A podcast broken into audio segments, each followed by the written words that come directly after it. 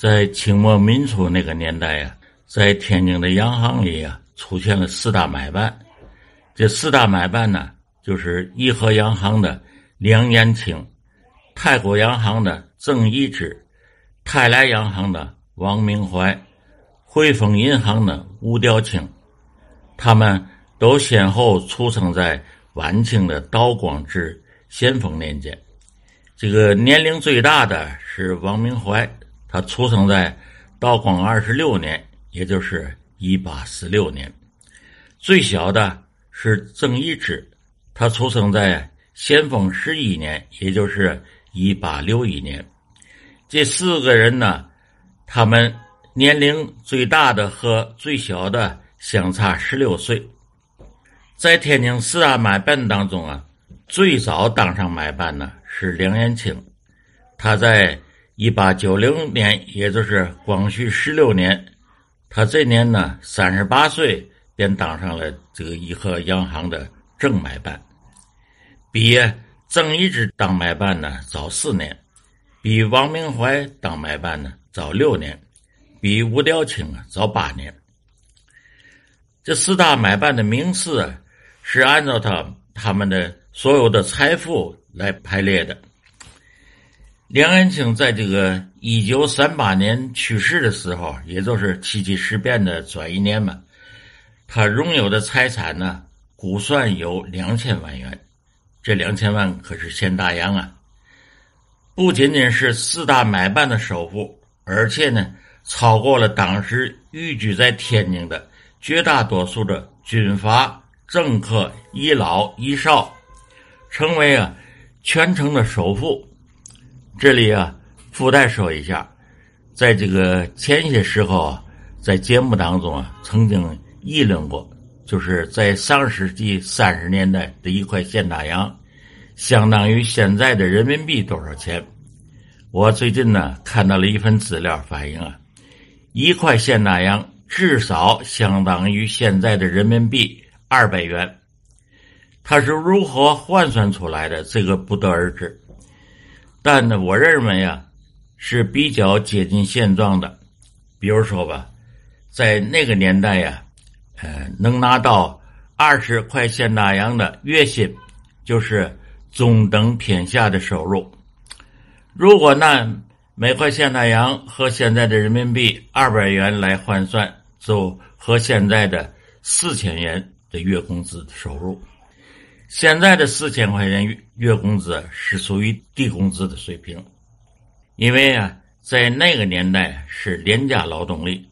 现在呢，随着社会的进步和这个生活水平的提高，劳动成本呢也在上升。回过头来，还说说这个梁延庆，当年呢，他有啊两千万现代洋的财产，那每块现代洋折合。二百元人民币来计算，相当于现在的四十亿人民币的财富。排在第二位的是郑一之，约有啊一千万的财富。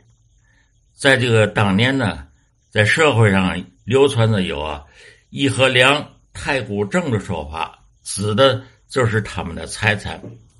其他两个买办呢，每人呢也都有啊几百万元的财富。排列在两正之下。这四大买办有几个基本的共同点。第一个共同点呢，就是号称所谓的天津的四大买办，其实呢，他们都不是天津本乡本土的人。梁延庆啊，是广东南海县佛山人；这个郑一之啊，是广东香山县人。这两个人可以说是广东帮在天津的首领。王明怀啊是浙江鄞县人，也成为天津宁波帮的买办的首富。吴调清啊是安徽的婺源人，现在这个婺源呢划在江西省了啊。这是他们第一个的呃共同点。第二点呢，除这个梁延清外，其他三个人呢。都没有什么学历，因此呢，他们初到洋行工作的时候都不会外语。梁延庆啊，十八岁到这个香港黄仁学院呢读书，啊，学会了英语。二十岁啊，便到上海颐和洋行当这个练习生。曾一之小的时候啊，在家里的只读了两年的私私塾，后来呢又上了两年的小学，啊，有点这个汉文的基础。十六岁啊，就跟他哥哥来到这个上海，经人介绍啊，到这个太古洋行当练习生。他虽然有点啊汉文的根底儿，但是对英语啊是一窍不通。英国经理啊。看他这个工作勤恳又好学，认为是个人才，便呢有意培养他。除分配他的一些简单的工作外啊，就培养他学习英语。曾一之呢，本来呀就个聪明好学，他呢就抓住了这个机会，刻苦的学习，在不多几年内啊，不但这个英语的口语对答如流。由于他在汉文上有些个基础，因此呢，在英语的文字的运用上啊，也颇有造诣，得到了英国经理的赏识。吴雕清呢，九岁的时候啊，为了避这个当年的太平天国的战火，随着呢他的家里人呢，就逃到了苏州，在苏州啊。一家做笔的笔店里的学徒，十七岁时啊，呃，经过人介绍啊，来到了上海，开始呢，在轮船上干那个勤杂工，之后呢，又在汇丰银行啊当车夫，呃，当车夫也就是赶马车，在这个期间呢，他学会了一些简单的英语，凭着这个安徽人的精明勤奋。不久啊，便进入了汇丰银行，呃，正式的工作了。这个王明怀啊，在这个同治年间呢，在上海老顺记五金行啊学生意，后来呢，逐步啊升为了高级店员。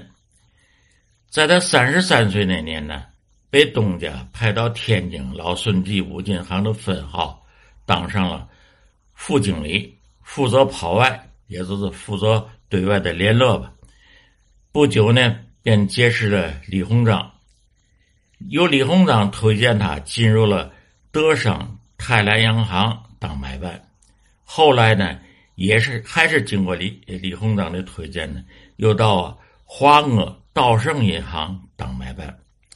虽然到了洋行啊和银行啊当了买办，但这个王明怀啊一句外语也不懂，同外国人交流啊。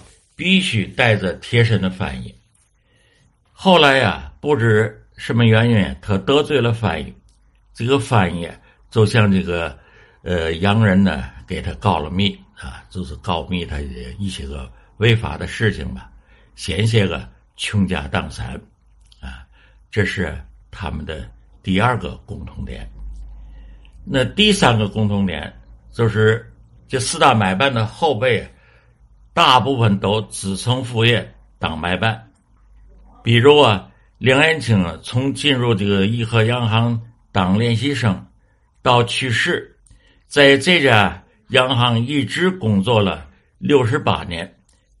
在他去世以后呢，他的三个儿子又先后继承他在颐和洋行的买办工作，直到呢一九五二年，他的三儿子。梁文奎离职，这才停止了工作。又啊，累计了工作了四十二年。